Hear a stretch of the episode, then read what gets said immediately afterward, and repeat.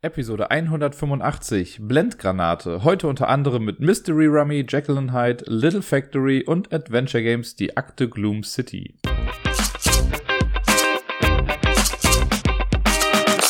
Einen wunderschönen guten Morgen wünsche ich euch. Hier ist der Dirk vom Ablagestapel mit der neuesten Folge.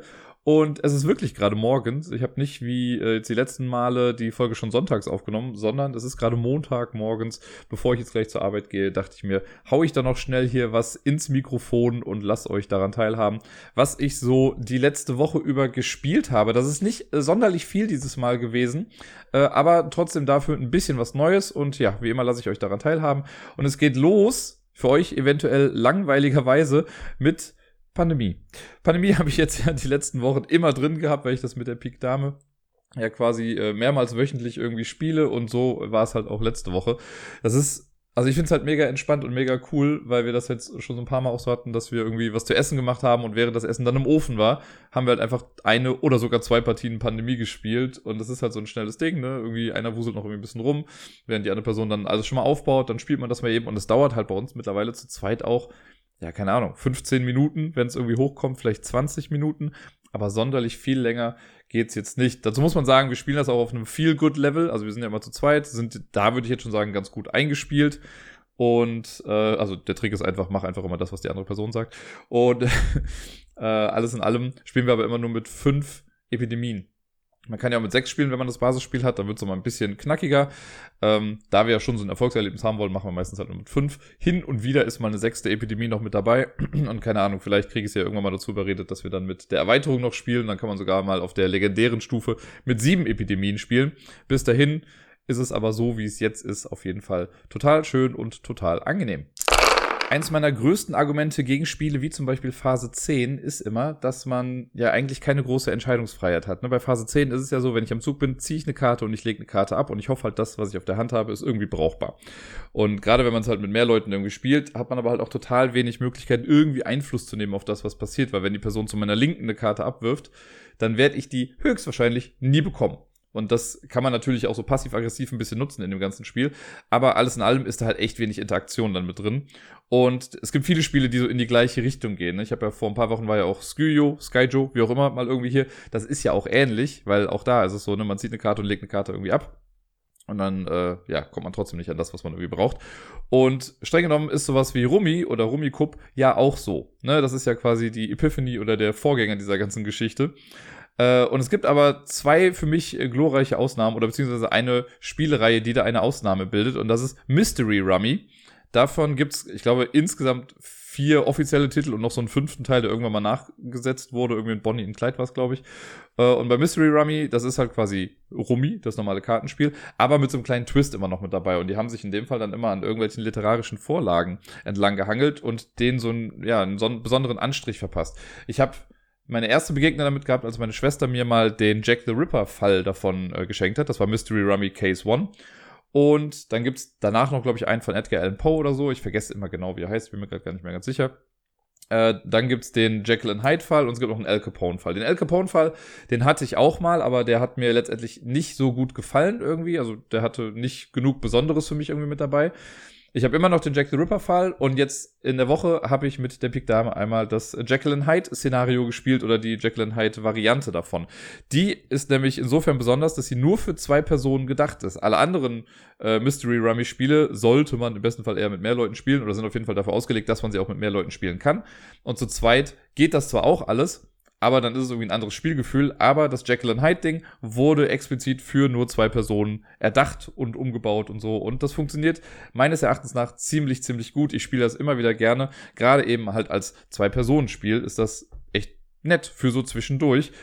Äh, für die, die so gar keine Berührung damit haben, was man eigentlich macht, einmal so kurz der Überblick. Bei Mystery Rummy ist es so, wir haben ein Deck mit, schlag mich tot, irgendwie knapp 60 Karten oder so, die werden am Anfang gemischt.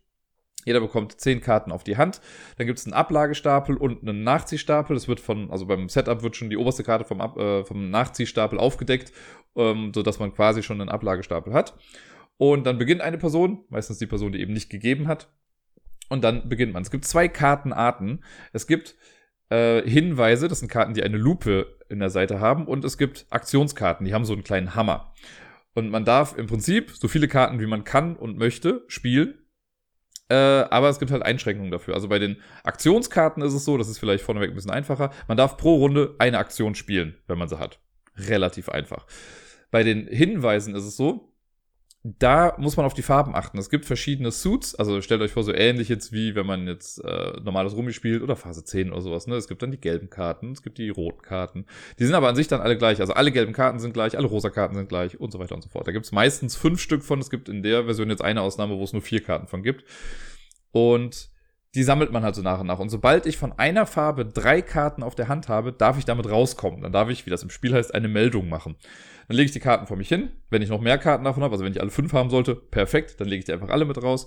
Äh, und dann ist da eine Meldung gemacht und dann ist die Farbe offiziell im Spiel. Sobald eine Farbe offiziell im Spiel ist, darf man dann auch in Folgezügen, auch die andere Person, äh, dürfen dann Hinweise ergänzen. Und das heißt, wenn ich jetzt mit Orange schon rausgekommen bin, also es liegen schon, sag ich jetzt mal, drei orangene Karten bei mir in meinem Spielbereich und äh, die nächste Person ist dran, dann kann die Person einfach eine orangene Karte in den eigenen Spielbereich legen weil ich ja schon quasi die Meldung gemacht habe. Also es ist ja quasi schon passiert und dann gibt es nur noch weitere Hinweise dafür quasi. Ähm, genau, und das macht man so die ganze Zeit. Das heißt, um Hinweise rauszubringen, erstmal drei mindestens haben und dann später kann man einfach irgendwie ergänzen. Wenn ich später eine Karte ziehe, die, ähm, die schon irgendwie ausliegt, dann kann ich die halt auch einfach mit dazu packen.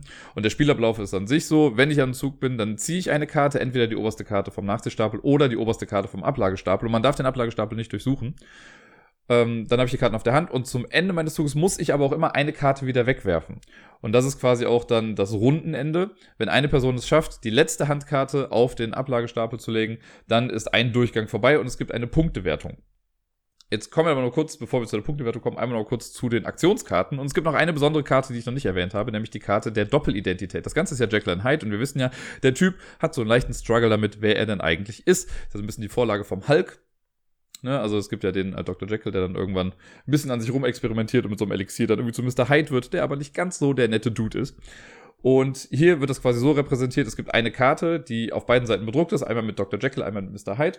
Und man darf immer nur Karten ausspielen, die der aktuellen Identität entsprechen. Also wenn Jekyll oben ist, darf ich keine Hyde-Karten spielen. Zumindest darf ich keine Meldung machen mit Hyde-Karten. Ergänzen darf man später noch, aber ich darf nicht mit einer Meldung über Hyde rauskommen, wenn Jekyll gerade oben ist.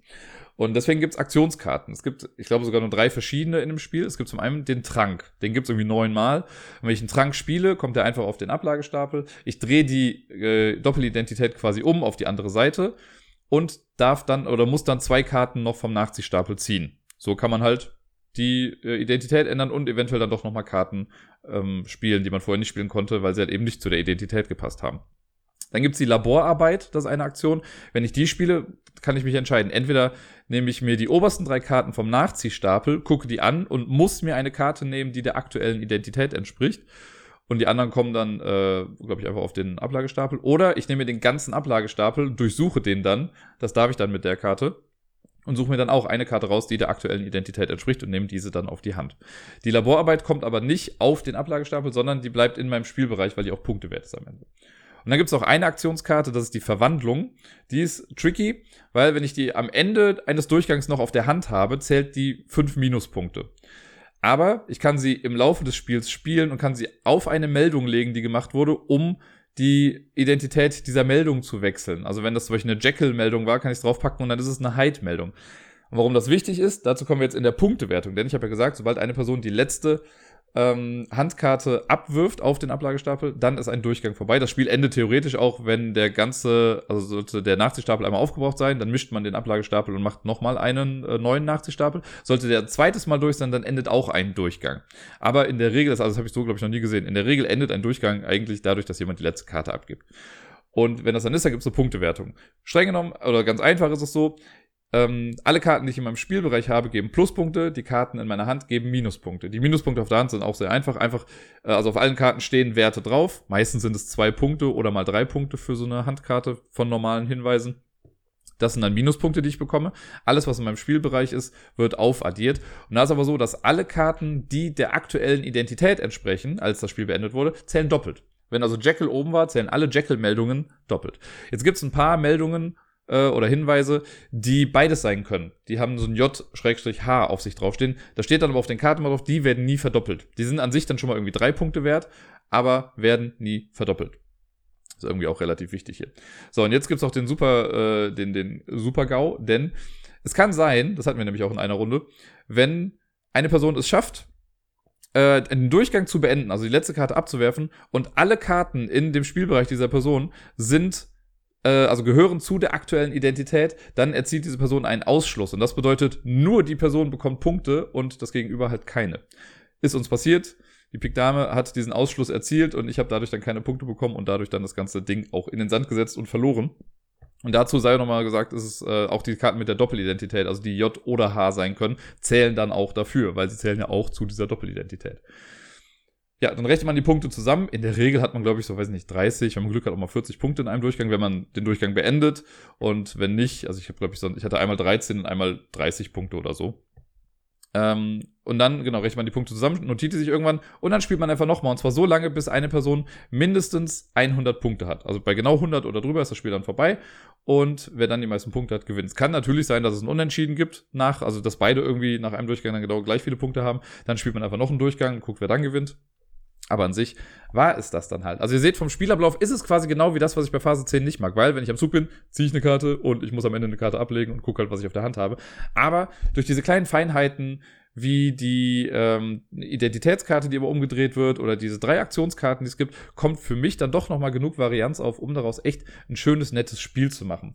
Eine kleine Sache von der, also das Ganze heißt ja Mystery Rummy, alle Karten sind halt an die literarische Vorlage äh, angelehnt, das heißt, da sind irgendwelche Personen drauf oder Sachen, die in der Geschichte von Robert Louis Stevenson irgendwie passiert sind, die ähm, werden da aufgegriffen. Ist ganz nett gemacht, immer mit so ein bisschen Flavortext auch unten, wo man so kleine Zitate aus dem Roman dann noch irgendwie hat. Das ist ganz nett gemacht. Kann man auch total überlesen, braucht man gar nicht für das Spiel, aber es passt halt thematisch irgendwie ganz gut. Was mir bei der ganzen Reihe leider nicht so gut gefällt, ist die Qualität der Karten. Das muss ich dazu sagen. Das habe ich schon bei meiner äh, Jack the Ripper Variante relativ früh merken müssen, weil das haben wir eine Zeit lang echt exzessiv gespielt. Und die sind, die haben keinen Linen-Finish, die Karten sondern sind eher so, ich sage mal, harte Plastikkarten. Und die kann man halt nicht so gut mischen, weil die generell einfach was härter sind. Und bei der ähm, Jekyll and Hyde Variante sieht man das bei ein paar Karten mittlerweile, aber bei Jack the Ripper weiß ich noch, dass man am Rand halt echt schon viel Wear and Tear sieht, wie man das so schön nennt. Also da sind dann so kleine weiße Blitzer irgendwie drauf, weil sich da schon ein bisschen was von dem Druck gelöst hat. Das ist alles nicht so cool, da würde ich mir fast wünschen, dass es da irgendwann mal einen Reprint gibt oder so und die Karten dann einfach ein bisschen netter gestaltet sind, also von, von der Haptik her netter gemacht sind. Ansonsten gefällt mir das total gut und äh, wenn jemand einen guten Einstieg irgendwie in diese Sache braucht, also Jekyll and Hyde ist super für zwei Leute, kann ich sehr empfehlen. Mein Lieblingsfall ist auf jeden Fall der Jack the Ripper Fall. Das liegt aber auch einfach daran, dass ich Jack the Ripper, so blöd das klingt, sehr gerne mag und diesen ganzen Mythos darum einfach sehr feiere. Und äh, das wird da in dem Spiel einfach sehr, sehr gut aufgegriffen. Ist auch nochmal eine ganze Ecke komplexer dann irgendwie als jetzt das Jekyll and Hyde Ding. Ähm, aber ja, kann ja jeder überlegen, was für ihn da irgendwie oder für sie am besten geeignet ist. Letzte Woche habe ich unverhofft Post bekommen und da waren Rezensionsexemplare drin. Das hat mich sehr, sehr gefreut. Ich habe ja, glaube ich, neulich erstmal nochmal irgendwo gesagt, dass ich äh, in diesem Jahr noch gar nicht wirklich viele neue Spiele irgendwie gekauft habe. Also ich glaube im ganzen Jahr weniger, als ich irgendwie letztes Jahr noch in einem Monat gekauft habe oder so. Äh, und eins der Spiele, das da drin war, war Little Factory, quasi der designtechnische, also der illustratorische Nachfolger zu Little Town, so ein kleines Worker-Placement-Spiel, das bei Yellow erschienen ist im vorletzten Jahr, glaube ich, oder letztes Jahr. Ich glaube, vorletztes Jahr kam es schon raus. Ich habe es letztes Jahr dann mal gespielt mit Tobi im Tabletop Simulator. Äh, und das hat mir echt ganz gut gefallen. Und jetzt gab es Little Factory. Und ich habe mir natürlich davon irgendwie erhofft, dass das das Ganze nochmal irgendwie aufgreift und ein bisschen kleiner macht, weil es ist ein Kartenspiel, Little Factory. Ähm, und das ist wohl eine, also es wurde neu aufgelegt. Das hieß vor, vorher, glaube ich, ah, ich weiß gar nicht mehr, irgendwas mit Goods. Good Works, äh, keine Ahnung, ich weiß, ich komme nicht mehr genau drauf, wie es jetzt hieß. Ähm, aber deswegen glaube ich gar nicht, dass das wirklich erdacht wurde als Nachfolger für Little Town, sondern das wurde quasi aufgekauft und dann einfach dem angepasst, so von der, von den Illustrationen her. Äh, ich habe es zweimal jetzt spielen können letzte Woche. Einmal im Solo-Modus, denn es gibt quasi ein extra Regelblatt für den Solo-Modus mit dabei und dann habe ich es auch einmal mit der Pik Dame gespielt. Und als ich das, ich habe es zuerst im Solo-Modus gespielt und da fand ich es okay und nachdem ich es jetzt aber dann zu zweit gespielt habe, muss ich sagen, finde ich es weniger okay. Und es ist irgendwie total komisch. Warum? Also ich kann das noch gar nicht so richtig einordnen. Vielleicht muss ich es auch nochmal mit mehr Leuten spielen und so. Aber irgendwie war das herrlich unspektakulär, dieses Spiel. Und irgendwie ist da nicht viel passiert. Also die Grundidee ist die, das ist so ein bisschen, ich habe es auch bei Instagram mal geschrieben, so ein bisschen wie Royal Goods oder Oh My Goods, äh, nur quasi gestreamlined und mega, mega simpel gemacht. Also, ne, dieses Oh My Goods ist ja dieses Spiel, wo man auch Waren produzieren muss und diese Produktionsketten aufbaut. Ähm, Und was, das hatte ich ja, glaube ich, letztens äh, in dem Spiel, in der Liste mit den Spielen, die irgendwie nicht so gut aussehen, aber äh, trotzdem irgendwie ganz cool sind. Genau, das war da mit dabei. Und das finde ich auch nach wie vor immer interessant und spannend, weil da halt wirklich so ein bisschen Spiel auch hintersteckt. Aber hier fand ich, fehlte mir da irgendwie was. Da war so nicht viel Entscheidungen zu treffen. Äh, bis auf so ein paar Ausnahmen halt. Und die Grundidee ist folgende. Also, ich fange einfach mal von vorne an. Wir machen erstmal eine kleine Auslage. Das ändert immer so ein bisschen, ich nenne es immer die Splendor-Auslage, weil wir haben quasi drei Karten rein. Es gibt Ressourcen in drei verschiedenen Kategorien, Level 1, Level 2, Level 3. Die Level 1 Karten liegen einfach direkt auch schon offen aus in Stapeln und das ist immer eine festgelegte Anzahl, je nachdem, wie viele SpielerInnen mitspielen. Bei zwei Personen ist es jetzt so, dass zum Beispiel drei Holzkarten draus liegen, zweimal Getreide, zweimal Stein, zweimal Lehm äh, und einmal irgendwas anderes. Baumwolle. Genau, das ist das letzte. Eine Karte davon. Die liegen offen aus. Und bei den Karten ist auch immer so, wenn ich eine Karte davon auf der Hand habe und dann irgendwann wieder ausspiele, kommt die auch wieder einfach in die offene Auslage. Das heißt, da gibt es keinen Ablagestapel für die. Bei den Level 2 Ressourcen, das sind dann die blauen Karten, die mischt man am Anfang und dann werden am Setup werden dann so viele Karten aufgedeckt, bis fünf verschiedene Ressourcen draußen liegen. Das kann aber halt dann noch sein, dass irgendwie drei Mauersteine oder drei Ziegelsteine draußen liegen und dann kommt erst ein Schaf und dann kommen nochmal zwei Kühe und ein Wolle und noch irgendwas. Also es kann halt sein, dass von einer Ressource mehr draußen ist. Es müssen halt fünf verschiedene sein. Dann gibt's noch die Level 3 Ressourcen. Da gibt's generell nur neun Karten von und davon werden, werden einfach fünf aufgedeckt. Die sind alle unique. Also ist egal, welche man aufdeckt, sind es immer fünf verschiedene. Und dann gibt es darüber nochmal eine Leiste mit äh, Gebäuden, das sind die grünen Karten. Da gibt es Startgebäude, da werden zu Beginn äh, des Setups werden so viele Startgebäude genommen, wie Personen am Spiel teilnehmen plus eins. Die werden dann schon mal reingelegt, also in unserem Fall waren es jetzt halt drei dieser Startgebäude. Und dann wird der Rest aufgefüllt, so dass dann fünf Gebäude liegen mit den normalen Gebäudekarten. Das heißt, ich habe fünf Gebäude, fünf Level 3, fünf Level, also fünf verschiedene Ressourcen Level 2, aber verschiedene Anzahl und die offenliegenden Level 1 Karten habe ich dann ausliegen. Und dann geht's quasi los. Jeder bekommt zu Beginn noch ein Startgeldplättchen. Das ist so, dass die Person, die das Spiel beginnt, kriegt ein Plättchen, auf der drei Münzen sind und äh, immer quasi im Uhrzeigersinn weiter kriegt dann eine Person eine Münze mehr. Also bei uns war es so, dass die Pik Dame dann drei Münzen hatte, ich hatte vier Münzen. Da kann ich schon mal sagen, diese Plättchen, diese Startgeldplättchen sind einfach heavily overproduced. Die sind halt so groß wie die Karten sind aber einfach nur hässlich grau, da ist ein kleiner Münzstapel drauf und dann steht oben halt eine 3, eine 4, eine 5 oder eine 6 drauf. Braucht's halt voll nicht. Ne? Also da hätte ein kleines Plättchen irgendwie getan oder eine weitere Karte irgendwie. Diese Plättchen an sich, weil das Einzige, was man damit macht, ist, man hat das vor sich liegen und wenn ich meinen ersten Zug mache, lege ich es in die Box. Mehr mache ich damit nicht. Also warum muss das dann so ein großes Ding sein? Aber gut. Ähm, so, wenn ich dann am Zug bin, äh, läuft, also die Züge laufen quasi ganz normal immer nacheinander ab. Ne? Ich mache meinen Zug, das sind dann vier Schritte, die man durchläuft, dann macht die nächste Person den Zug und so weiter und so fort, bis eine der Siegbedingungen eingetroffen äh, ist. Und das kann auf zwei äh, Möglichkeiten aufhören. Die eine ist, es gibt so einen kleinen Vorrat an Siegpunktemarkern, Einflusspunkte heißt das hier. Äh, da gibt es zwölf Stück von und wenn die alle aufgebraucht sind, dann hört das Spiel auf. Oder wenn eine Person es schafft, den zehnten Siegpunkt einfach generell zu bekommen, dann ist das Spiel auch vorbei und die Person gewinnt dann.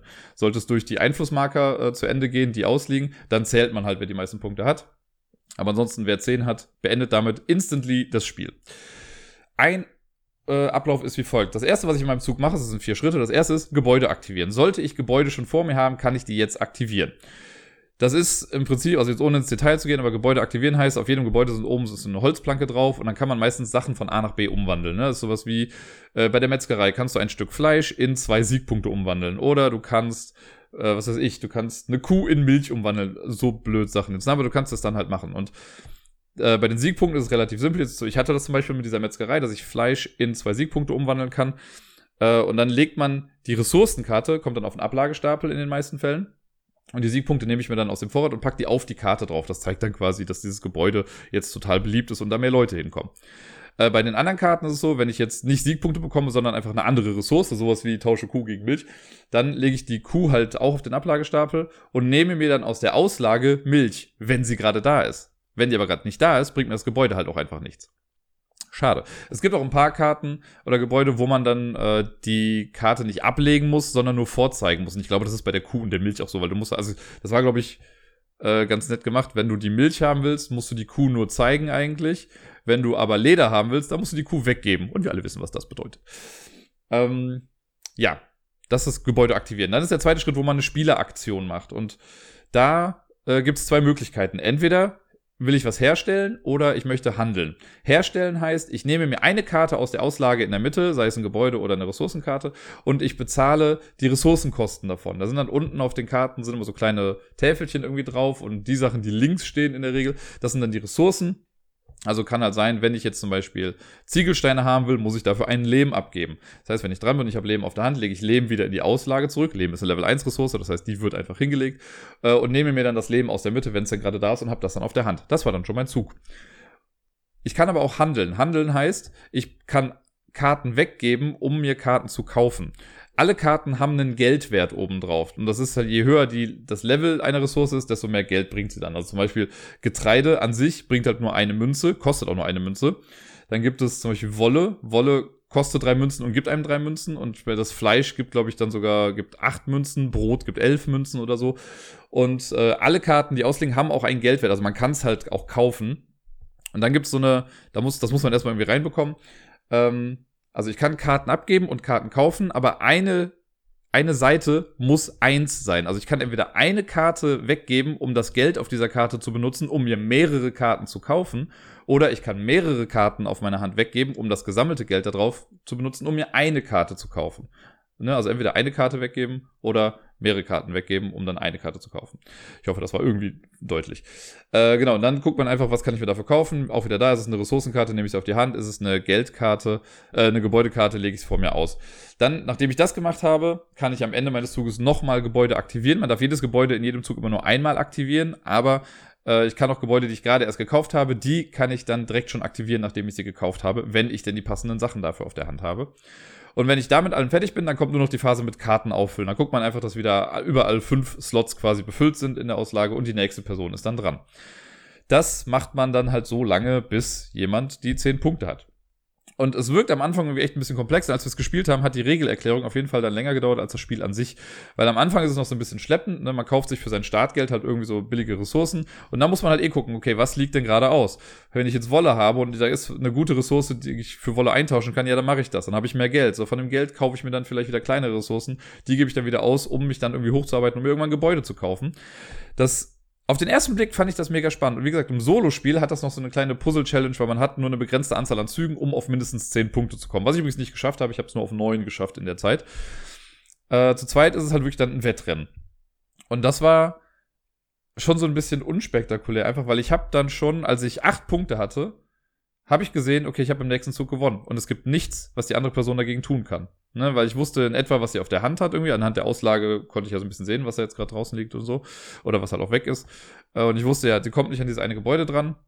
Das heißt, ich musste nur noch warten, bis sie irgendwie fertig ist. Man will ja auch nicht sagen, so, ja, du hast jetzt eh schon verloren. Das ist ja auch mal so ein Dick-Move. Und ja, dann äh, hatte ich halt gewonnen. Man wird halt, also ich habe das Gefühl, man wird sehr gespielt von dem Spiel. Weil es gibt auf der Rückseite äh, der Regeln gibt's auch so, ein, so eine Art Tech-Tree, was nochmal genau, oder die Umwandlungstabelle, wo genau nochmal steht, aus welcher Basisressource wird welche Level 2 Ressource und was kann dann für eine Level 3 Ressource draus werden oder so. Und das sieht irgendwie mega komplex aus und hat mich auch irgendwie so ein bisschen gehuckt, weil ich dachte, ach, ganz cool, so dann kann ich da ganz viele verschiedene Sachen machen. Und ich finde das ganz cool, so diese, diese Wege, ist ja wie bei Oma Gutz, ne, dass du irgendwie aus dem Getreide dann das Brot machen kannst und aus dem Brot kannst du irgendwie Stullen machen, was weiß ich, aber irgendwie so in die Richtung, dass das halt irgendwie so ineinander greift alles. Aber hier, also ich meine, das ist bei Omagos auch so ähnlich, dass man halt ja nicht alles immer machen kann, weil man ja auch die richtigen Karten dafür braucht. Aber hier ist das halt so irgendwie langweilig, muss ich sagen. Also es hat wirklich null Emotionen in mir ausgelöst. Der, der Solo-Modus noch mehr, wie gesagt. Ne? Beim Solo-Modus war es halt noch so dieses, okay, ich will das in der Zeit irgendwie schaffen. Das hat irgendwie noch was gemacht mit mir. Aber im, im Zweispieler-Modus war das ein sehr unkommunikatives, langweiliges, ja, ich lege Karten ab, nimm Karten auf äh, und pack sie dann dahin. Und guckt halt irgendwie schnell auf die Punkte zu kommen. Dann kommt noch hinzu, dass das Spiel einfach unfassbar schnell vorbei ist. Also klar, ich glaube, wenn man es mit mehr Leuten spielt, wenn man es mit voller Besetzung spielt, dann kann es vielleicht eine halbe Stunde dauern oder so in etwa. Wir haben zu zweit, lass mich nicht lügen, ey, 10, 15 Minuten gespielt und auf der Verpackung steht halt 45 Minuten. Das war auch ein bisschen weird und da habe ich dann auch gedacht, okay, haben wir irgendwas falsch gespielt oder so? Und dann kommt nämlich jetzt noch ein großer, großer Negativpunkt an der ganzen Sache, die Anleitung. Die Anleitung ist leider echt nicht gut. Also das sind, fängt schon so mit so Kleinigkeiten an. Ich weiß, ich bin da, glaube ich, auch echt nitpicky und so, weil ich bin ja auch jemand, der auf Speisekarten gerne mal nach Rechtschreibfehlern und so sucht. Und deswegen mag ich es aber auch generell nicht, wenn in Anleitungen halt irgendwie blöde Fehler drin sind oder halt so Flüchtigkeitsfehler. Und hier ist das so, also ich weiß gar nicht, wie ich das am besten beschreiben soll, aber es gibt zum Beispiel im Setup eine Auflistung von Dingen, die man tun muss. Ist ja relativ normal, ne? Schritt eins, Schritt zwei, Schritt drei. So, jeder dieser Schritte hat zu Beginn einen großen äh, eine kleine Grafik, das ist eine Grafik mit einer Zahl drin, ne? also halt so ein großer Punkt mit einer 1, dann weißt du, okay, das ist Schritt 1, dann kommt ne, daneben ein Absatz dann kommt Punkt 2, der nächste Absatz. So, jetzt haben sie es aber hier gemacht. da ist der große Punkt mit der 1 drin, daneben ist der Absatz und der Absatz fängt aber nochmal mit einer 1 an. Ich dachte, okay, weird choice, aber go with it, ne? So, und dann lese ich mir das durch, so, das ist also eine große 1, nochmal eine kleine 1, um für die Leute, die das nicht gesehen haben, dass da vorne eine 1 stand, vielleicht zu zeigen, hier, das ist Schritt 1. Bei Schritt 2 genau das gleiche. Ab Schritt 3 aber nicht mehr. Was ist das denn für Quatsch? Naja, das ist ja, ich sag mal noch oberflächlich, ne? Die Regel an sich ist aber auch einfach nicht gut geschrieben. Ich habe, weil ich letzte Nacht nicht, äh, also ich hatte so eine Phase, wo ich nicht so gut pennen konnte und dann dachte ich mir so, was macht man da? Genau, liest mal eine äh, Anleitung auf Englisch irgendwie durch und habe mir dann die Originalanleitung angeguckt von diesem Ursprungsspiel, auf dem das Spiel basiert. Äh, und die wurde mal ins Englische übersetzt. Und da ist halt wunderbar klar eine Sache definiert, weil es gibt bei diesen Level 1 Karten, ne, diese Basiskarten, da gibt es die Regel des langsamen Herstellens, heißt das irgendwie. Und da steht dann, sollte eine Level, also man kann immer eine Level 1 Karte im Zug herstellen, ohne die Kosten zu bezahlen, wenn es die einzige Karte ist, die ich in meinem Zug herstelle. Diese Formulierung lässt für mich ja irgendwie darauf schließen, dass es auch möglich wäre, mehrere Karten in einem Zug herzustellen. Wenn ich aber unter dem Eintrag für Karten herstellen oder produzieren nachgucke, steht da halt, du darfst eine Karte produzieren. Das heißt, dieser Absatz mit du kannst immer eine Karte nehmen von Level 1, wenn das die einzige Karte ist, die du herstellst, ist totaler Quatsch, weil es ist immer die einzige Karte, die ich herstelle. Da steht halt keine, also da ist so ein Symbol nochmal irgendwie drauf. Aber alleine das hat mich halt voll daran zweifeln lassen, weil ich dachte, okay, ist es jetzt vielleicht doch möglich, dass ich mehrere Sachen irgendwie herstellen kann in meinem Zug. Aber kann man nicht. Also man kann eine Karte im Zug kaufen, äh, also äh, herstellen. Wenn ich handle, dann kann ich halt ja eine Karte weggeben und kann mir mehrere Karten dafür kaufen. Aber beim Herstellen war es das. Das heißt, ich kann mir halt auch, wenn ich jetzt irgendwie Geld weggebe, kann ich mir mehrere Level 1 Karten nehmen. Aber dann habe ich die laut den Regeln nicht hergestellt. Also sie sind nicht so ganz konsistent mit ihrer Formulierung in der ganzen Sache. Die benutzen nicht die gleichen Begrifflichkeiten für die Sachen irgendwie. Ich glaube, sie meinten damit einfach ein anderes Wort. Wenn das die einzige Karte ist, die du in der Herstellungsphase haben möchtest, dann kannst du dir eine nehmen, ohne die Kosten zu bezahlen oder so. Aber naja, und das führte halt so, zu so ein bisschen Verwirrung. Und dann war ich mir auch nicht sicher, weil das Spiel halt eben, also ich habe auch die Pickdame gefragt die meinte auch so, ja, ist jetzt auch nicht so der Brüller. Äh, und dann dachte ich halt so, okay, haben wir irgendwas falsch gespielt oder so? Aber nee, wir haben es richtig gespielt. Das Spiel ist halt einfach nicht so der Wahnsinn. Ich kann auch sagen, es sieht schön aus, ja. Das sind, also es sind sehr simple Grafiken, alles sehr cartoony gehalten, halt so ein bisschen dem Stil wie bei Little Town. Ähm, alles klar zu erkennen. Und ich könnte mir vorstellen, dass das so als ja, Gateway-Game der Gateway-Games für sehr, sehr junge SpielerInnen vielleicht ganz cool ist, um so ein bisschen in dieses Ressourcentauschen-Ding irgendwie mal vielleicht reinzukommen. Eventuell da, weil dann so der große Vorteil, es ist halt schnell vorbei, ne? äh, aber ich glaube, es wird Schwierigkeiten haben, hier nochmal irgendwie auf dem Tisch zu landen. Und damit sind wir auch schon beim letzten Spiel, das ich letzte Woche gespielt habe. Es waren insgesamt wirklich nur vier verschiedene Dinge. Und das vierte Spiel ist Adventure Games, die Akte Gloom City. Das Spiel, mit dem ich ja vorher ein bisschen auf Kriegsfuß stand, oder beziehungsweise das mich dazu gebracht hat, mit Kosmos nochmal auf dem Kriegsfuß zu stehen, da äh, wir das ja schon mal gekauft hatten. Und dann war das, die Folie ja irgendwie so in das Kartendeck eingeschweißt oder eingeschmolzen, so dass wir die Karten nicht benutzen konnten. Das war halt mega doof. Und von Kosmos gab es bis heute keine Antwort dafür irgendwie. Und naja, Jetzt äh, hat die Peak Dame das dann aber nochmal irgendwann gekauft und direkt mal nachgeguckt, ob das jetzt eine funktionierende Version ist und war sie. Und wir haben es gestern Abend komplett durchgespielt. Bei den Adventure Games ist es ja so, dass sie, äh, das sind so drei Kapitel, die man in der Regel spielt und jedes Kapitel dauert circa 90 Minuten. Äh, also braucht man circa viereinhalb Stunden und wir haben auch lustigerweise quasi genau viereinhalb Stunden gebraucht für das Ganze. Äh, und es hat uns echt Spaß gemacht. Also jetzt mal Kosmos hin oder her, aber das Spiel hat uns sehr viel Spaß gemacht. Wir haben ja davor schon den Monochrome AG-Fall gemacht, der uns auch gefallen hat, aber der hatte definitiv auch seine Schwächen. Ich sag nur die verfickten Aufzüge, ne, die hätte man sich einfach sparen können. Das habe ich ja damals auch schon gesagt, weil das in dem Regelwerk einfach mega viel Platz eingenommen hat und überaus kompliziert dargestellt wurde, was es eigentlich im Endeffekt nicht war. Und äh, ich kann schon mal sagen, in Gloom City gibt's keine Aufzüge. Da ist die Bewegung halt wirklich so, wie es auch schon beim Verlies war. Wenn du dran bist, geh auf irgendeine Ortskarte und mach da was. Sondern du musst nicht gucken, okay, wenn du im Aufzug bist, dann kannst du erst da hinfahren, aber dann nicht wieder rausgehen und so. Großer, großer Quatsch war das da. Hier ist man wieder ein bisschen zurück. Und eine Sache, die uns direkt aufgefallen ist am Anfang, die haben ein bisschen weitergedacht. Es gab ja anfangs nur zwei Fälle. Es gab ja nur das Verlies und die Monochrome AG. Und dann kamen jetzt nochmal die anderen Sachen raus. Und ich weiß nicht, ob das bei allen Fällen so ist, aber hier zumindest gab es halt noch ein kleines Punchboard mit so Pappmarkern. Und die sind halt super sinnvoll, finde ich. Denn es gab Marker, mit so Fragezeichen und die darf man sich halt dann im Laufe des Spiels einfach, um sich Sachen zu markieren auf den Karten, kann man die halt dann da hinlegen. Dann gibt's so Häkchenmarker, die manchmal irgendwie auf Zahlen draufgelegt werden, um zu zeigen, hier gibt's nichts mehr zu holen. Äh, und noch so ein paar andere Marker, die für das Spiel dann relevant sind. Aber gerade diese Hinweisplättchen, ey, mega smart Idee, weil man wusste halt im anderen Spiel, also hätte man sich halt irgendwie notieren müssen, ja, hier auf der und der Karte möchte ich vielleicht da und da noch mir noch was angucken. Äh, und wenn man dann aber irgendwie vielleicht nicht richtig notiert hat oder es vergessen hat, das aufzuschreiben, so, dann ist es schwierig, sich nochmal dran zu erinnern. Aber du, allein durch diese Fragezeichenmarker hat man schon direkt dieses, ach guck mal, da war doch noch was, was wir da machen wollten. Was war das nochmal? Ach ja, hier, da war dieser Container, den haben wir nicht aufbekommen. Äh, gucken wir doch nochmal nach. Mega smart Idee, super wenig, also einfach mit wenig Effort, was viel cooleres noch irgendwie geschaffen als äh, im Vorfeld. Fanden wir schon mal direkt äh, sehr zugesagt. Das Spiel an sich, also ich will auch gar nicht jetzt zu sehr ins Detail gehen, aber bei Adventure Games ist es ja so, wir haben so große Ortskarten, wo wir uns mit Figuren drauf bewegen. Da sind immer Zahlen drauf. Und entweder liest man im Abenteuerbuch oder in der App, die man sich runterladen kann dafür, da gibt man dann die Zahl ein und dann hört man halt oder man liest dann, was an diesem Ort gerade passiert. Quasi ein bisschen wie so ein Point-and-Click-Adventure. Oder so Choose-Your-Own-Adventure-Geschichten. Das heißt, ich lese mir das dann durch so und manchmal hat man dann noch Auswahlmöglichkeiten, wenn man an einem Ort ist oder man kriegt Gegenstände und die kann man dann kombinieren mit Orten. Äh, ein relativ einfaches System, wenn man es einmal raus hat. Und ja, dann versucht man einfach eine Geschichte zu lösen. Bei Gloom City ist die Geschichte in etwa so, dass wir äh, also man kann es mit bis zu vier Personen spielen. Wir haben es jetzt zu zweit gespielt. Man, da steht auch in den Regeln, wenn ihr wollt, kann auch jeder zwei Charaktere spielen oder so. Wir haben aber jetzt nur zwei genommen. Äh, und das sind quasi alles suspendierte Cops irgendwie in Gloom City. Und die werden jetzt in so eine, ja, da steht in so ein perfides Spiel irgendwie mit reingezogen. Und wissen aber noch nicht ganz genau warum und so. Und alle dieser Cops haben so ein eigenes Trauma, sage ich mal, das im Laufe des Spiels einigermaßen beleuchtet wird. Und dann gilt es, das halt rauszufinden. Und das Ganze äh, hat eine ja, vom, vom Grafikstil auch so, geht's in die Richtung von Sin City, würde ich sagen. Ähm, und was ganz cool ist, äh, weil ich mag ja die Rocket Beans ganz gerne, falls ihr die kennt, Hauke, der ja für Pen and Paper da sehr, sehr bekannt wurde bei den Rocket Beans, äh, der Hauke Gerdes, der hat halt die Story quasi geschrieben oder mitgeschrieben und auch den Sprecher gemacht in der App. Also das fand ich ganz cool. Ich musste erst ein bisschen warm werden, weil ich finde, Hauke lebt auch einfach davon, dass man ihm dabei zusieht, wie er spricht. Und das finde ich einfach sehr, sehr cool, gerade beim Rollenspiel, weil er auch seine Mimik und sowas in der Sachen dann immer mit anpasst. Und er hat, fand ich, anfangs irgendwie untypisch langsam gesprochen, aber später, als die Geschichte ein bisschen mehr Fahrt aufnimmt und so und ein bisschen mehr Character Play reinkommt, ähm, war das der Hauke, den man so kennt. Also das fand ich echt ganz cool und es war äh, sehr schön, ihn da zu hören irgendwie. Ja, und die Geschichte hat mir an sich auch sehr gefallen. Also es ist ich habe so ein bisschen überlegt, wie kann ich es denn vergleichen, ohne viel zu spoilen. Und irgendwie ist es für mich eine Mischung oder irgendwie Saw 2 ohne dass es jetzt so mega blutig wird. Äh, aber irgendwie musste ich sehr daran denken, an das Ganze.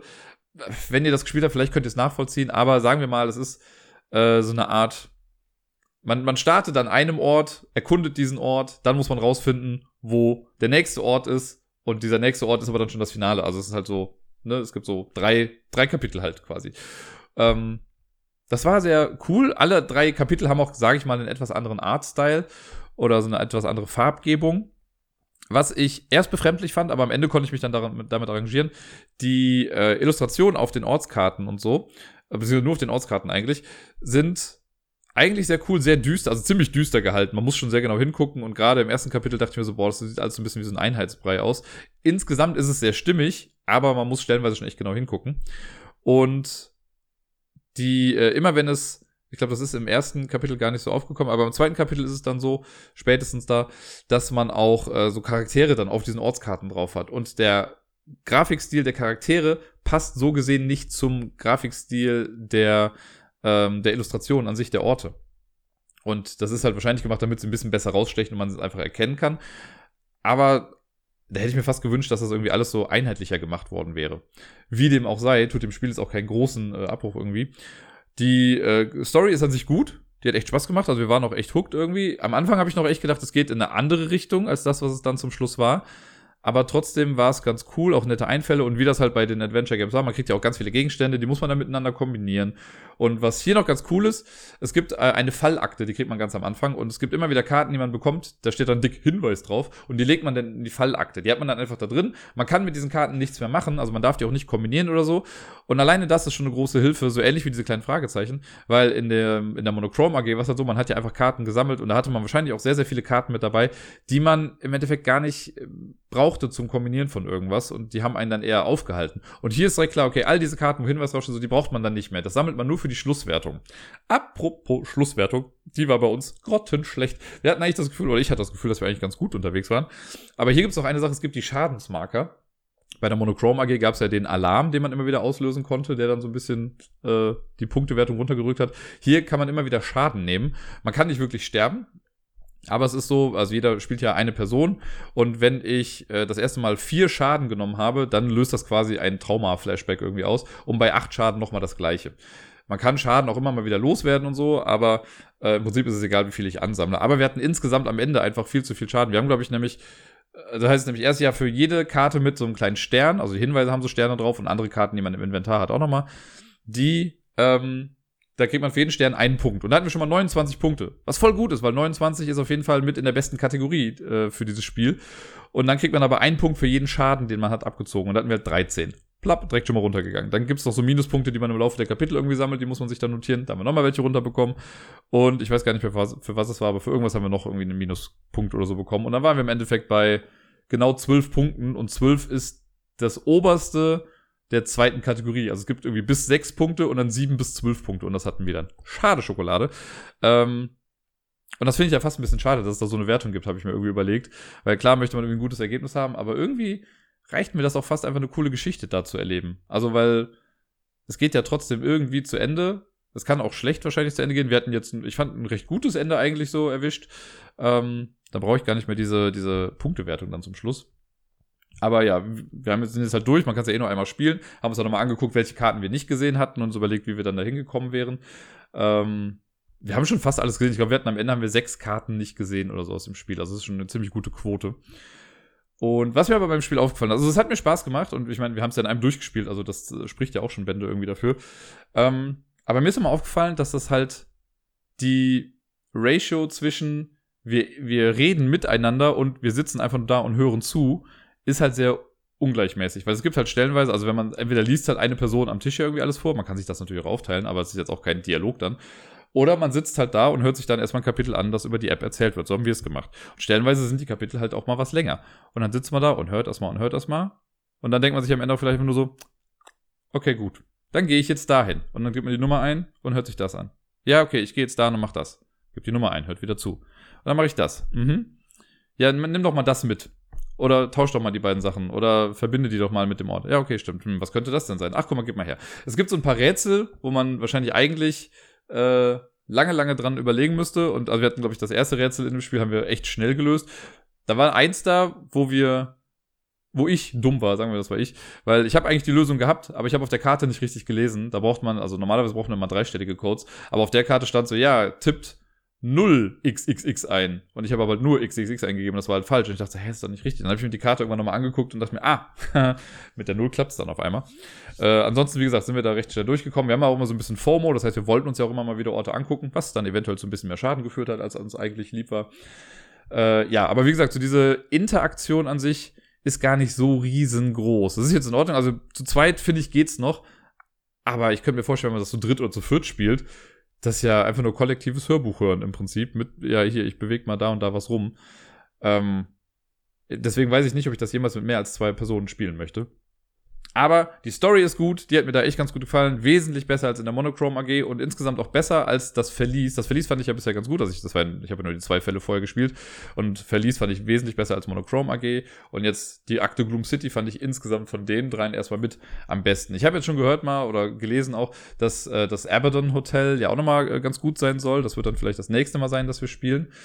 Um, mal gucken, wann es dazu kommt. Aber für die Akte Gloom City kann ich insgesamt, also wenn man die Spielereihe mag und wenn man nichts dagegen hat, dass man eigentlich größtenteils auch einfach nicht sprechend äh, sich gegenüber sitzt und äh, fremden Personen auf dem iPad oder so zuhört, dann äh, kann ich das empfehlen. Wenn nicht, dann, äh, keine Ahnung, kann ich vielleicht irgendwann mal was anderes dafür empfehlen. Aber ja, uns hat's gefallen, uns hat Spaß gemacht und wir sind in viereinhalb Stunden durch die Akte Gloom City durchgekommen.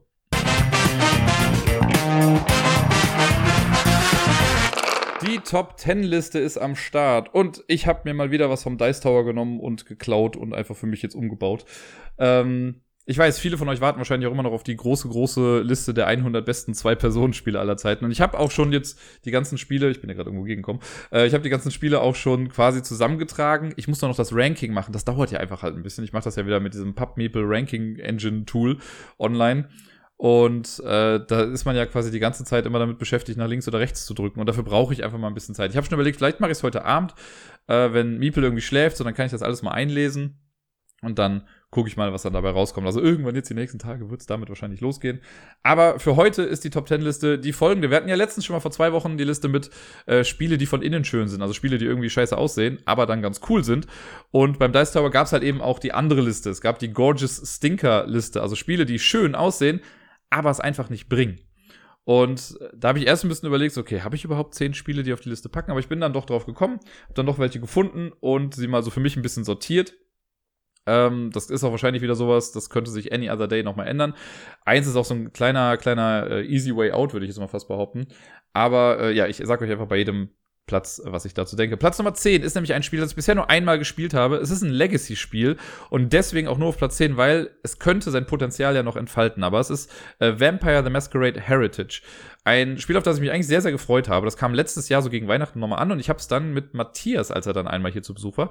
Wir haben dann eine Partie davon gespielt und ich finde das halt vom Grafikdesigner finde ich das mega cool. Das ist halt so diese, ja, Gothic, Vampir, ah, alles ein bisschen gritty, der ganze Artstyle ist ganz cool. Also gerade die Charaktere haben mir halt mega gut gefallen. Das sind ja auch die ganzen Charaktere so durch die Geschichte hinweg quasi. Es fängt ja irgendwie im Mittelalter an oder so und geht dann bis in die Moderne rein. Sehr, sehr cool. Äh, auch so das ganze Material finde ich echt ganz nett. Aber ich habe ja schon beim äh, also ich habe ja so Erweiterungen mit dazu bekommen, so kleine Packs, die man noch mit einsortieren kann. Da hat mich das ja schon genervt, dass die einfach voll nicht mitgedacht hatten, weil äh, man soll eigentlich dieses Deck, dieses Legacy-Deck, nenne ich jetzt mal, soll man ja nicht sehen vorher, aber die Kartennummern stehen vorne auf den Karten drauf und man muss die halt ja einsortieren stellenweise und das ist halt doof, weil dann sieht man ja trotzdem die Karten vorher. Naja, da, man darf halt nicht genau hingucken. Und ähm, ja, generell war die Anleitung auch so ein bisschen kompliziert, weil er auch stellenweise mit so Begriffen um sich geworfen wurde, die man jetzt dann noch nicht kennt, wo ich mir gewünscht hätte, okay, gib doch mal den Leuten, die dieses ganze Vampire-Universum noch nicht so gut kennen, einfach mal noch so ein paar Anhaltspunkte dafür. Und dann haben wir es halt gespielt und das Spiel an sich war zwar okay, aber ich habe immer noch diesen Satz von Matthias halt auch im Kopf, der dann irgendwie meinte, dafür, dass man pro Zug im Prinzip nur eine Karte spielt, muss man halt unglaublich viel Aufwand dafür betreiben. Also muss man danach unglaublich viel Kleinkram machen, weil das ist ja immer so, dass man, äh, man hat so drei Battlefields irgendwie draußen, also drei verschiedene Minigames, nenne ich es jetzt mal. Und wenn ich eine Karte spiele, bewege ich was auf jedem Board. Das heißt, ich spiele eine Karte und muss zack, zack, zack machen. So, und dann spiele ich im nächsten wieder eine Karte und muss wieder an drei Sachen machen. Und dafür, dass das halt irgendwie immer nur eine Karte ist, ist halt viel drumrum. Und das hat mich jetzt bei dem ersten Spiel, das wir gespielt haben, voll nicht abgeholt. Und wie gesagt, deswegen ist es auch nur auf Platz 10, weil es kann ja sein, dass es im Laufe des Spiels besser wird. Ich habe zwar schon gehört, dass sich das nicht großartig ändert. Die Battlefields, diese Minigames, die ändern sich natürlich irgendwie ein bisschen im Laufe der Zeit. Also habe ich schon gesehen, also das sieht man ja auch einfach, äh, wenn man das Spiel auspackt, dass es nicht irgendwie versiegelt oder so. Das sind halt die Rückseiten oder so, sind halt dann andere Spiele. Das heißt, das wird sich im Laufe der Zeit ein bisschen ändern. Und da weiß ich halt nicht, ob mich das wirklich 15 Partien lang irgendwie hooken kann. Oder wenn es irgendwie, ich weiß gar nicht, ob es 15 waren oder noch mehr. Da bin ich mal sehr gespannt. Äh, werde irgendwann noch mal ein Update drauf geben, aber das ist auf jeden Fall schon mal so ein Spiel, wo ich erst dachte, boah, ist mega gut, ich habe voll Bock drauf und dann habe ich es einmal gespielt und war dann erstmal ein bisschen ernüchtert. Platz Nummer 9 ist A Column of Fire oder wie es im Deutschen heißt, äh, wie was mal, das Fundament der Ewigkeit, glaube ich. Ist der dritte Teil von Ken Follett aus der Säulentrilogie, ne, die Säulen der Erde, die Tore der Welt und das Fundament der Ewigkeit. Ähm, ich finde die Brettspielumsetzung von Säulen der Erde und Tore der Welt echt gut. Die machen mir wirklich viel Spaß. Gerade Säulen der Erde ist mega. Auch noch mit der Erweiterung dabei. Tore der Welt finde ich auch grundsolide. Und ich habe mich voll drauf gefreut, als dann Column of Fire irgendwie äh, ja, ernannt wurde oder bekannt gegeben wurde. Und dann hieß es ja auch noch irgendwie, das war das, das äh, Spannende, das Spiel kam gleichzeitig mit dem Buch raus. Das heißt, die äh, also Ken Follett oder die, die Autoren des Spiels, die haben dann irgendwie das Skript, glaube ich, schon irgendwie bekommen oder Auszüge, damit sie wissen, was so im Buch vorkommt, damit sie das dann in das Spiel mit integrieren können. Und anfangs dachte ich mir noch so, boah, das sieht voll gut aus. Und dann habe ich das auf der Spielemesse mit Jan damals gespielt. Und ich fand es so uninspiriert. Das war irgendwie so ein langweiliges Spiel auch einfach. Weil der Artstyle ist halt der gleiche. Das ist halt so der, ich glaube sogar halt Michael Menzel irgendwie hat es halt gemacht. Der kann das ja halt einfach, ne? Das sind halt gute Spiele. Aber ich weiß nicht, ob ihr das gerade hört. Hier wird mal wieder gebohrt. Ähm, ja, Dankeschön. Aber es ist also das an sich sieht ganz cool aus so und diese ganzen Sachen erinnern auch an die anderen Teile irgendwie davor. Also das ist, man merkt schon, dass das so eine Reihe ist, eine Trilogie. Aber so gerade als Abschluss dieser Trilogie fand ich das Spiel einfach mega enttäuschend. Es soll ja so ein bisschen dann gehen um die Religionskriege oder so und welche Religion jetzt welche verdrängt und auch hier wieder was mit Waren und sonst was.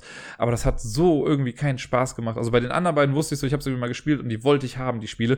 Und da dachte ich mir so, okay, ich habe es einmal gespielt, ich habe alles gesehen, ich muss es einfach nicht mehr sehen. Das war Column of Fire oder halt das Fundament der Ewigkeit auf Deutsch. Platz Nummer 8.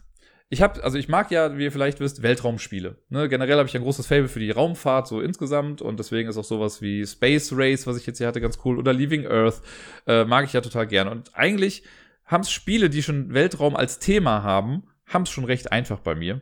Und ich weiß auch, dass ich bei dem Spiel damals, als ich es bekommen habe, auch recht euphorisch eigentlich war, äh, weil das quasi so eine Art ja, Splendor Plus sein sollte. Also es war Space Explorers, heißt das Ganze, habe ich noch gar nicht gesagt. Space Explorers ist so ein kleines Spiel, ein Kartenspiel, wo man auch Karten sammelt, um irgendwie Siegpunkte zu sammeln.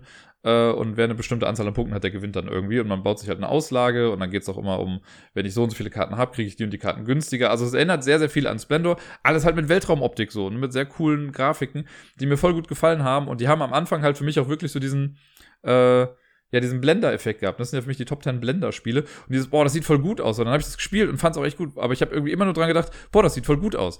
Und jetzt habe ich es, ich habe es dann ja irgendwann mal weggegeben, weil ich mir dann auch dachte, es sieht aber halt auch einfach nur gut aus. Aber irgendwie ist da so wenig neues Spiel irgendwie dann mit auch hinter so. Und ich hatte dann einfach so voll keinen Antrieb. So, ich hätte das Spiel gerne nochmal auspacken können und mir die Karten angucken können, aber ich wollte es nicht spielen.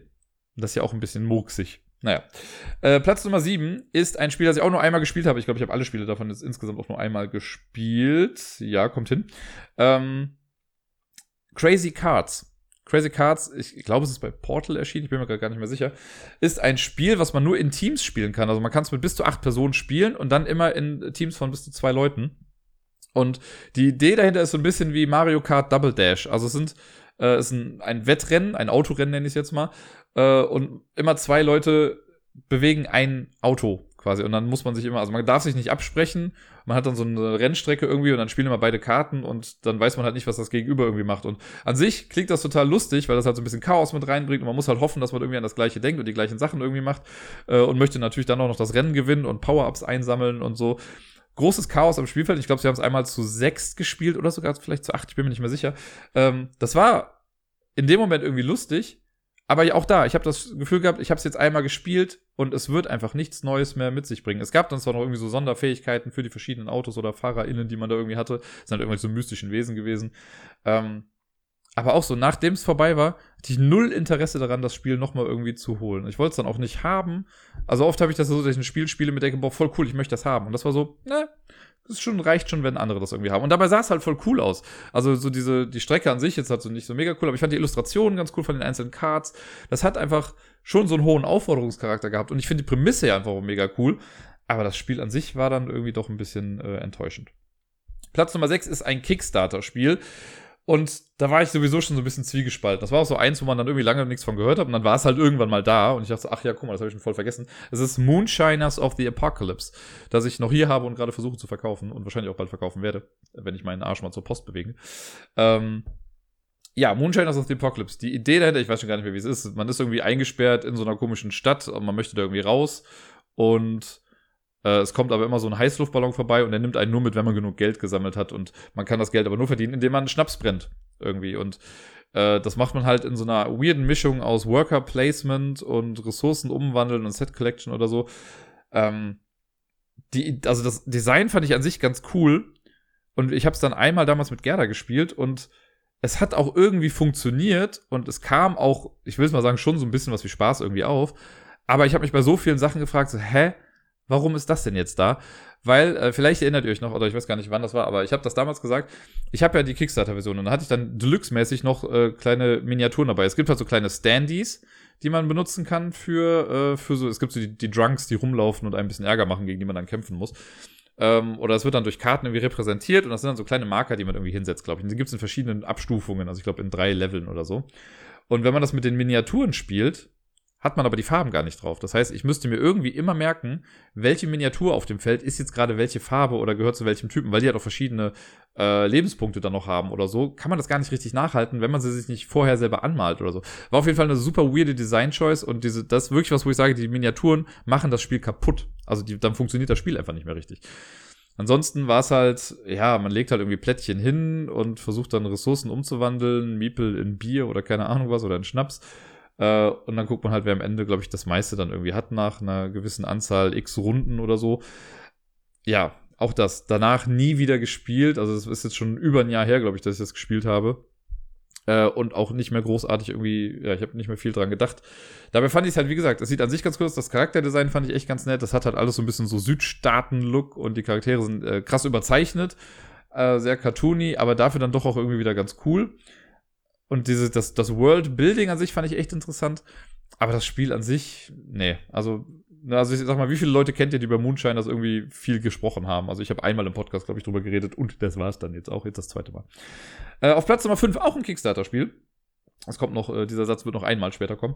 Auf Platz Nummer 5 ein Kickstarter-Spiel, auf das ich mich echt voll gefreut habe. Es ist von einem Autoren, von dem ich selber schon zwei, drei Spiele irgendwie hier habe und sie auch sehr feiere. Unter anderem solche Paperback oder Burger Brothers oder halt eins der besten Zwei-Personen-Spiele aller Zeiten, Fugitive, Tim Fowers der hat äh, eigentlich ein gutes Händchen bei Game Design. Ne? Gerade halt die Spiele, die ich aufgezählt habe, finde ich alle mega gut. Gerade Fugitive, wisst ihr, da habe ich, hab ich ja in den Himmel gelobt, finde ich echt immer super cool. Und äh, dann hat er irgendwann angekündigt, er macht jetzt Sabotage. Ein großes Hidden Movement Spiel irgendwie, wo so ein bisschen Schiffe versenken mäßig, wo man versucht, gegenseitig rauszufinden, wo man jetzt gerade ist äh, ich glaube, eine, ich weiß gar nicht mehr, wie es war, eine Person ist, glaube ich, dann in einer geheimen Base der, des Bösewichts drin und die andere Person ist halt ein Spion, der irgendwie versucht reinzukommen. James Bond-Style so ein bisschen. Ähm, und das Boxdesign ist halt schon mega krass gewesen. Also, wenn das irgendwie ankommt, man kann das so aufklappen wie so eine, wie so ein Triptychon irgendwie, also wie so drei Seiten, ne? also man kann das so zu den Seiten aufklappen, dann stellt man das zwischen die beiden Personen, ist dann irgendwie der Sichtschutz und jeder hat irgendwie so ein dickes Game Tray vor sich. Ähm, mega Produktion, mega cool. Es gibt fette Miniaturen irgendwie, mit denen man dann spielt. Und die Grafiken sind halt alle noch so in dem gleichen wie Fugitive und, äh, und hier bei Burger Brothers und so. Das spielt auch im gleichen Universum alles. Sehr, sehr geil. Und dann haben wir es einmal gespielt und die Regeln waren schon echt nicht so super eindeutig und echt ein bisschen, also auch komplex und kompliziert, was jetzt nicht immer schlecht sein muss, aber in dem Fall fand ich das irgendwie. Und ja, das war halt so ein, also vielleicht ist das so ein Spiel, wenn man das zum 15. Mal gespielt hat, so dann kann da voll der Spaß aufkommen, wenn beide auf dem gleichen Level sind. Aber ja, nee ich habe es einmal gespielt und danach verkauft, weil ich das einfach echt nicht so toll fand dann. Und das tut mir voll leid eigentlich, weil ich habe mich da wirklich drauf gefreut. Und ich weiß noch, dass ich auf der letzten oder vorletzten Spielemesse, wo es dann war, äh, habe ich sogar kurz mit Tim Fowers gesprochen an seinem Stand und äh, einfach nur so ein bisschen ihm gesagt, so, ey, I love Burger Brothers, bla bla bla.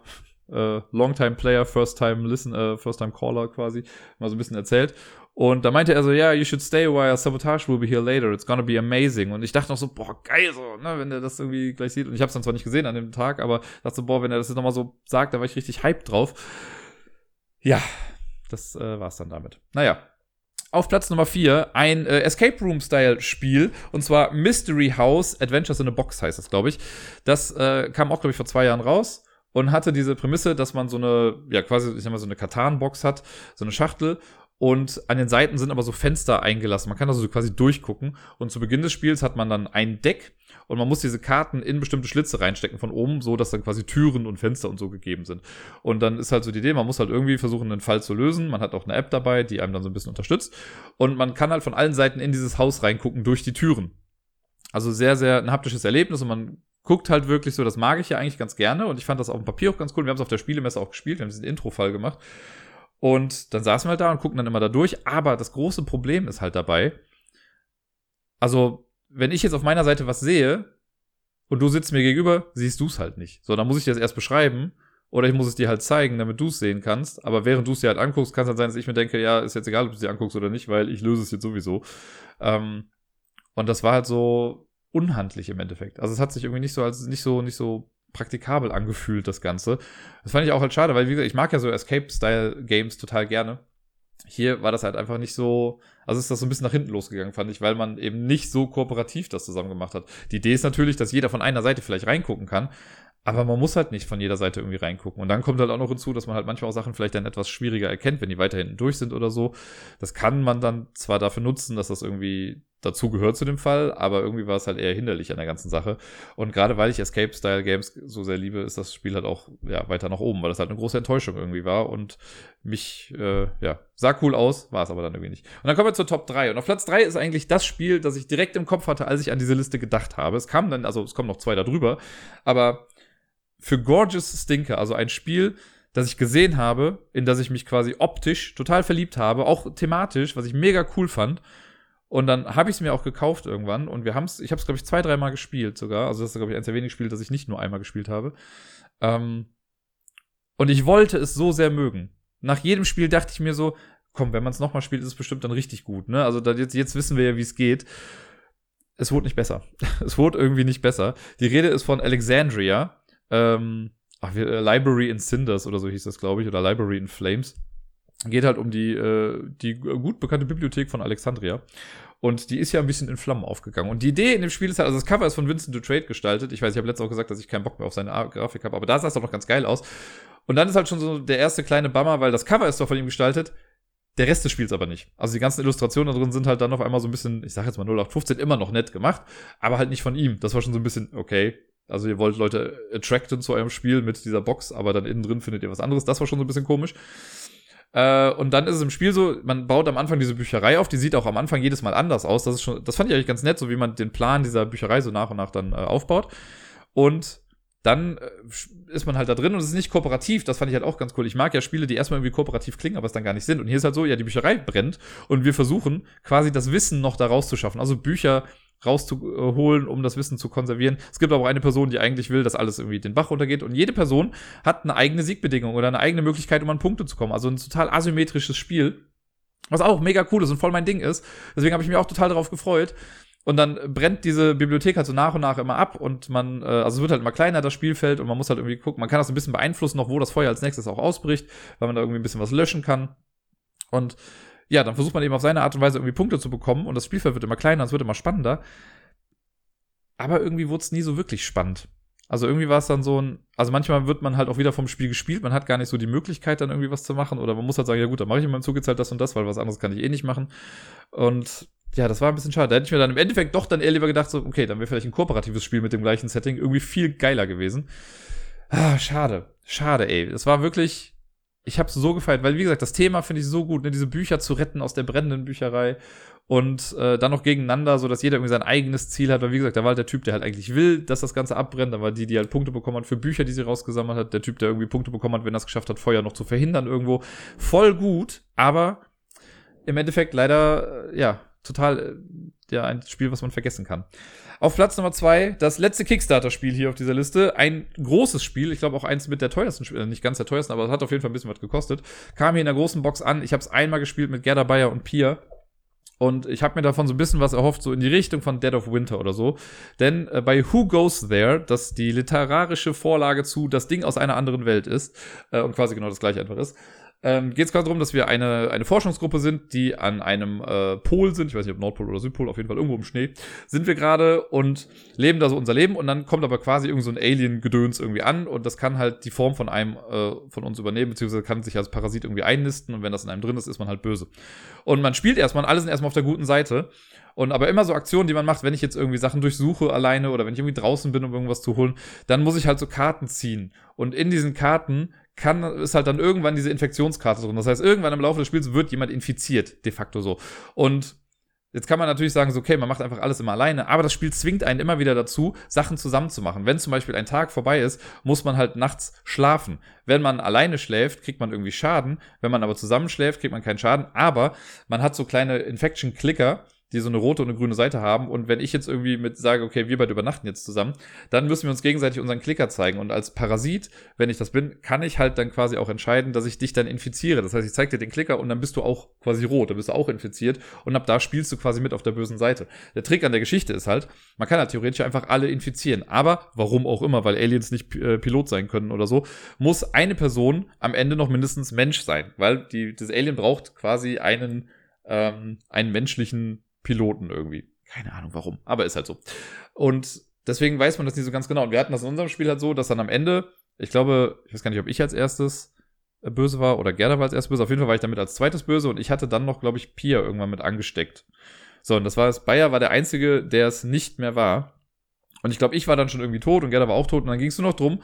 Äh, so, das Finale ist dann nämlich, dass dann alle, die noch leben, also eine Person steht dann irgendwie im Helikopter und darf dann entscheiden, das ist glaube ich der Captain oder so, und die Person darf dann entscheiden, wer mit reinkommt oder nicht. Und dann geht's halt so in eine Diskussionsphase, wo man, wo dann die alle Personen sagen so, ey, ich bin's halt einfach nicht, ne? Und dann im Endeffekt, wenn dann am, äh, am Ende des Spiels ein Alien und ein, ein Mensch irgendwie im, im Helikopter sind, haben die Aliens halt gewonnen, weil sie ihr Ziel durchbekommen haben.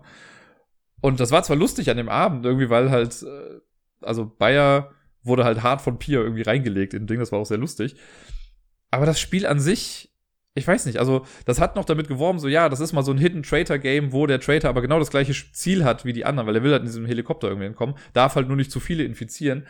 Aber da sind so viele gute Ideen drin. Und auch die Miniaturen sehen gut aus. Ich mag den Artstyle total, der ist so cartoony gehalten. Äh, man kann super viele Sachen einfach machen da drin. Aber irgendwie ist es egal. Also da denke ich mir auch so, im Endeffekt tut es halt auch Tempel des Schreckens irgendwie total gut. Dieses kleine Spiel von, was war das, Amigo oder so, ähm, wo man sich auch ein bisschen anlügt und das war es dann irgendwie. Also das macht das Gleiche, nur viel schneller und viel einfacher. Und dafür brauche ich halt diese ganzen Miniaturen irgendwie nicht. Was super schade ist, weil es halt einfach so toll aussieht. Und auch die Prämisse fand ich halt echt klasse. Wie gesagt, ich habe mir so ein bisschen Dead of Winter mäßig was davon erhofft, was ich ja sehr, sehr liebe, das Spiel. Aber hier, ja, ich habe es halt das eine Mal gespielt und seitdem auch nie wieder und bin jetzt gerade auch dabei, das zu verkaufen. Und auf Platz eins ein Spiel, das ich erst letztes Jahr gespielt habe, in äh, Hildesheim waren wir da, in einem Spielladen. Das war auch, glaube ich, nominiert für irgendwie Spiel des Jahres oder so. Ich bin mir gar nicht mehr genau sicher. Ähm, es geht um die Abenteuer des Robin Hood. Das, äh, ich muss ja gestehen, ich bin ja großer Andor-Fan gewesen. Ich bin ein bisschen cooled down, was Andor angeht und so, aber früher war ich da echt sehr hinterher und äh, fand das ja mega gut. So, und deswegen war natürlich, als es dann hieß so, ey, Michael Menzel macht doch noch mal so ein Spiel und so sein Artstyle und alles kommt er wieder mit rein, dachte ich mir so, ey, voll cool, wieder so ein Story-Game. Und dann habe ich es gespielt ja und fand es ja schon echt nicht so toll. Man hat ja auch so ein Abenteuerbuch und das wirbt ja auch damit, dass man sich so total frei bewegen kann, ne, wo man dann seine, seine Männchen irgendwie hat, die man dann so rumbewegt und total innovativ. Ähm, das fand ich ja schon eher, also da habe ich ja schon gesagt, das hat mir ja nicht so gefallen, weil ich halt, ich brauche klare Felder, auf denen ich mich bewegen kann. So.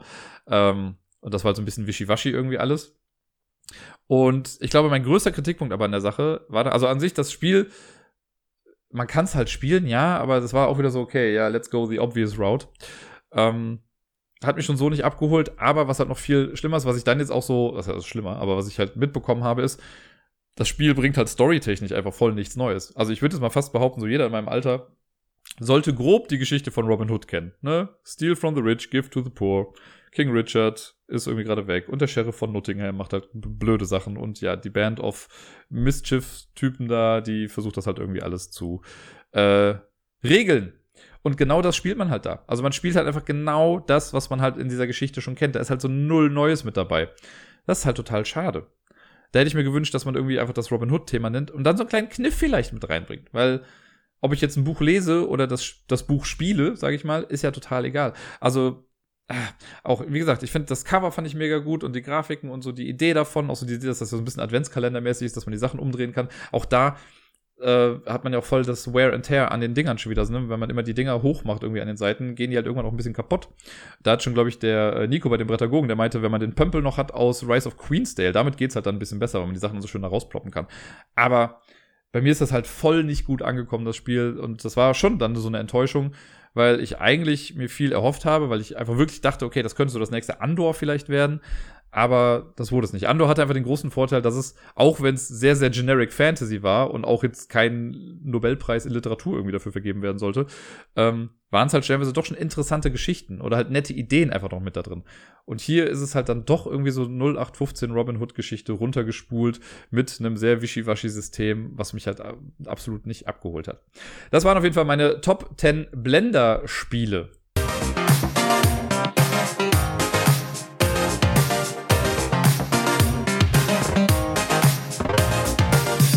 und sonst so. Tja, letzte Woche ist auch nicht allzu viel passiert, denn äh, ich war letzte Woche nochmal komplett krank geschrieben. Ich hatte es ja letzte Woche schon mal erzählt, dass ich am Wochenende in Quarantäne war, was ja auch nicht so ganz geil war.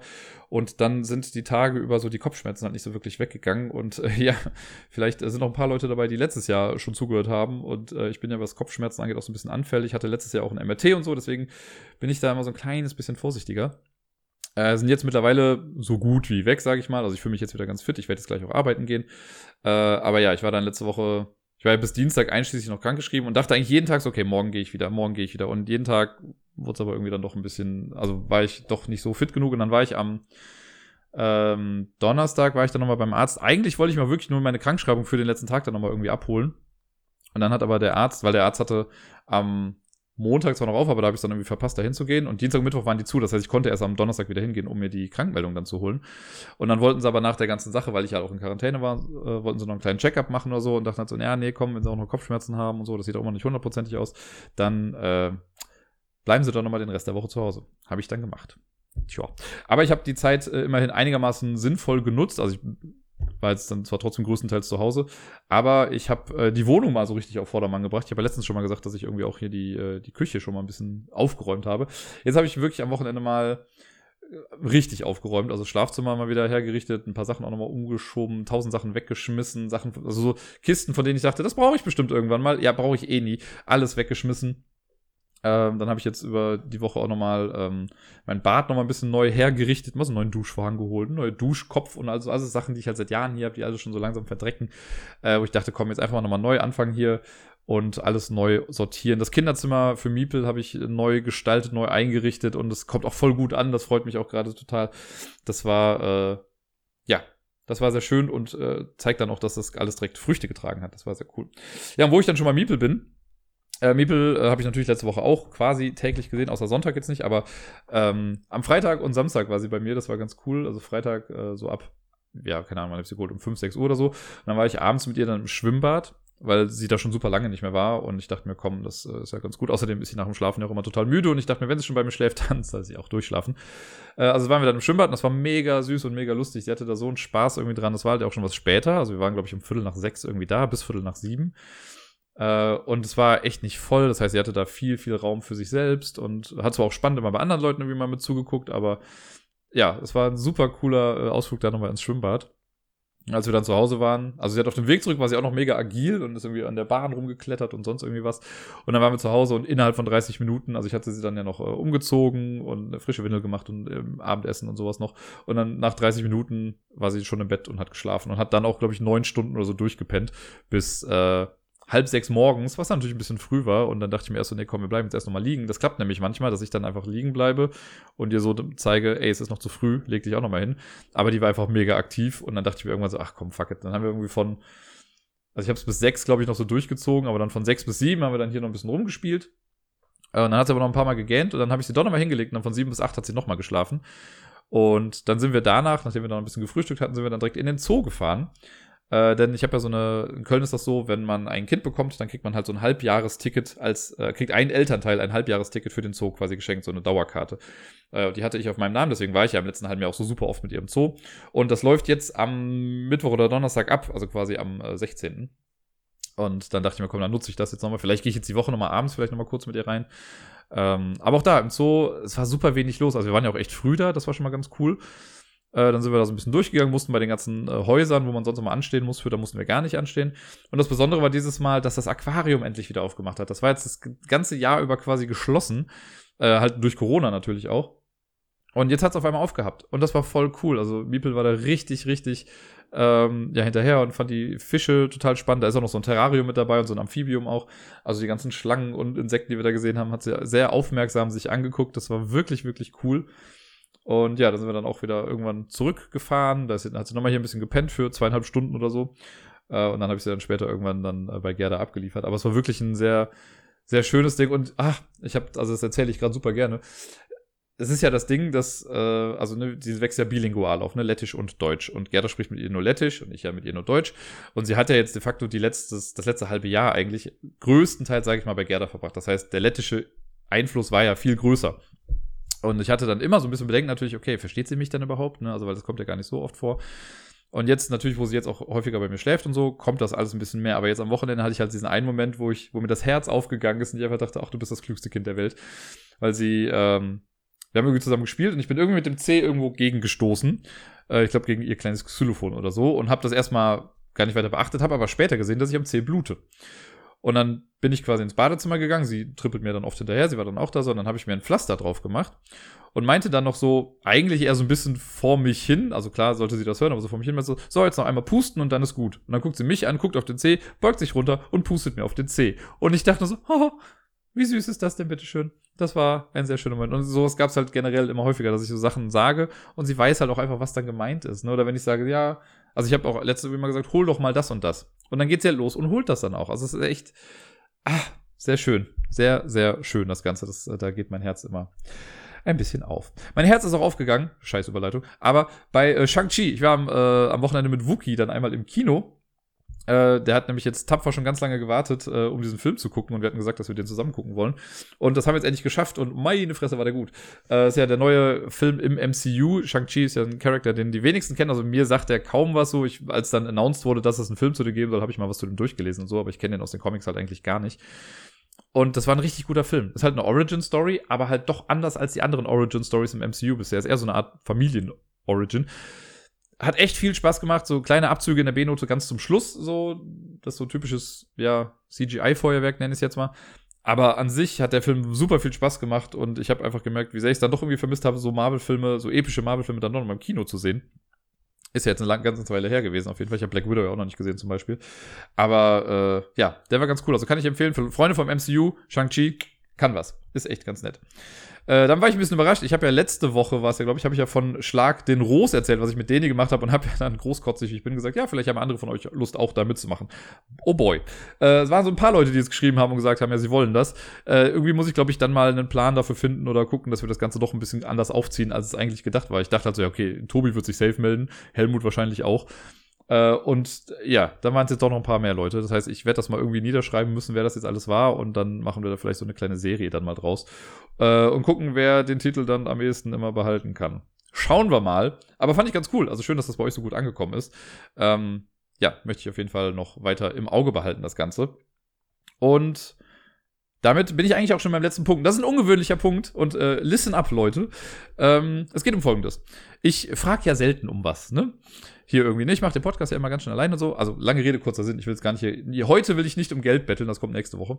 Aber ähm, die nächsten Wochen, also entweder nächstes Woche, also kommendes Wochenende, das vom Schlag mich tot. Äh, was ist es dann, der äh, 17. bis 19. könnte es in etwa sein, ja. Ähm, da würde ich gerne wegfahren mit der Pik Dame.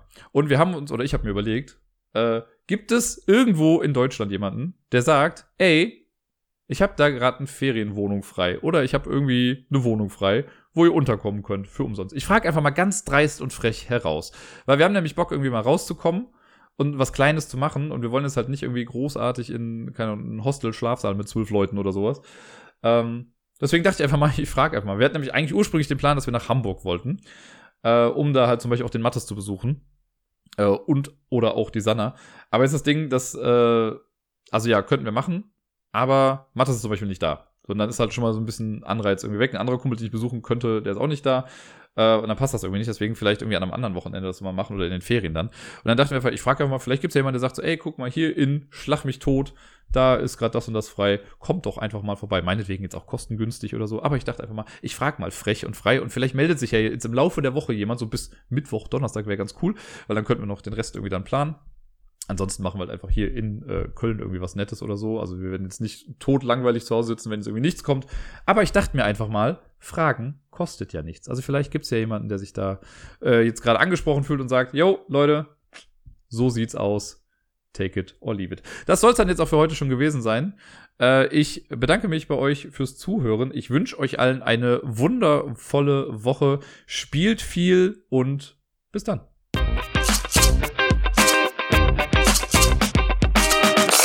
Wir waren am Wochenende auch auf einem Flohmarkt und ich muss sagen, so als Brettspielfreund ist es immer sehr ernüchternd zu sehen, dass immer die gleichen Spiele verkauft werden. Also klar, so die Standard-Kinderspiele irgendwie, aber ich glaube, eins der bekannteren Spiele, das ich mehrfach gesehen habe jetzt am Wochenende, war Niagara. Das gibt's gefühlt nur noch auf Flohmärkten.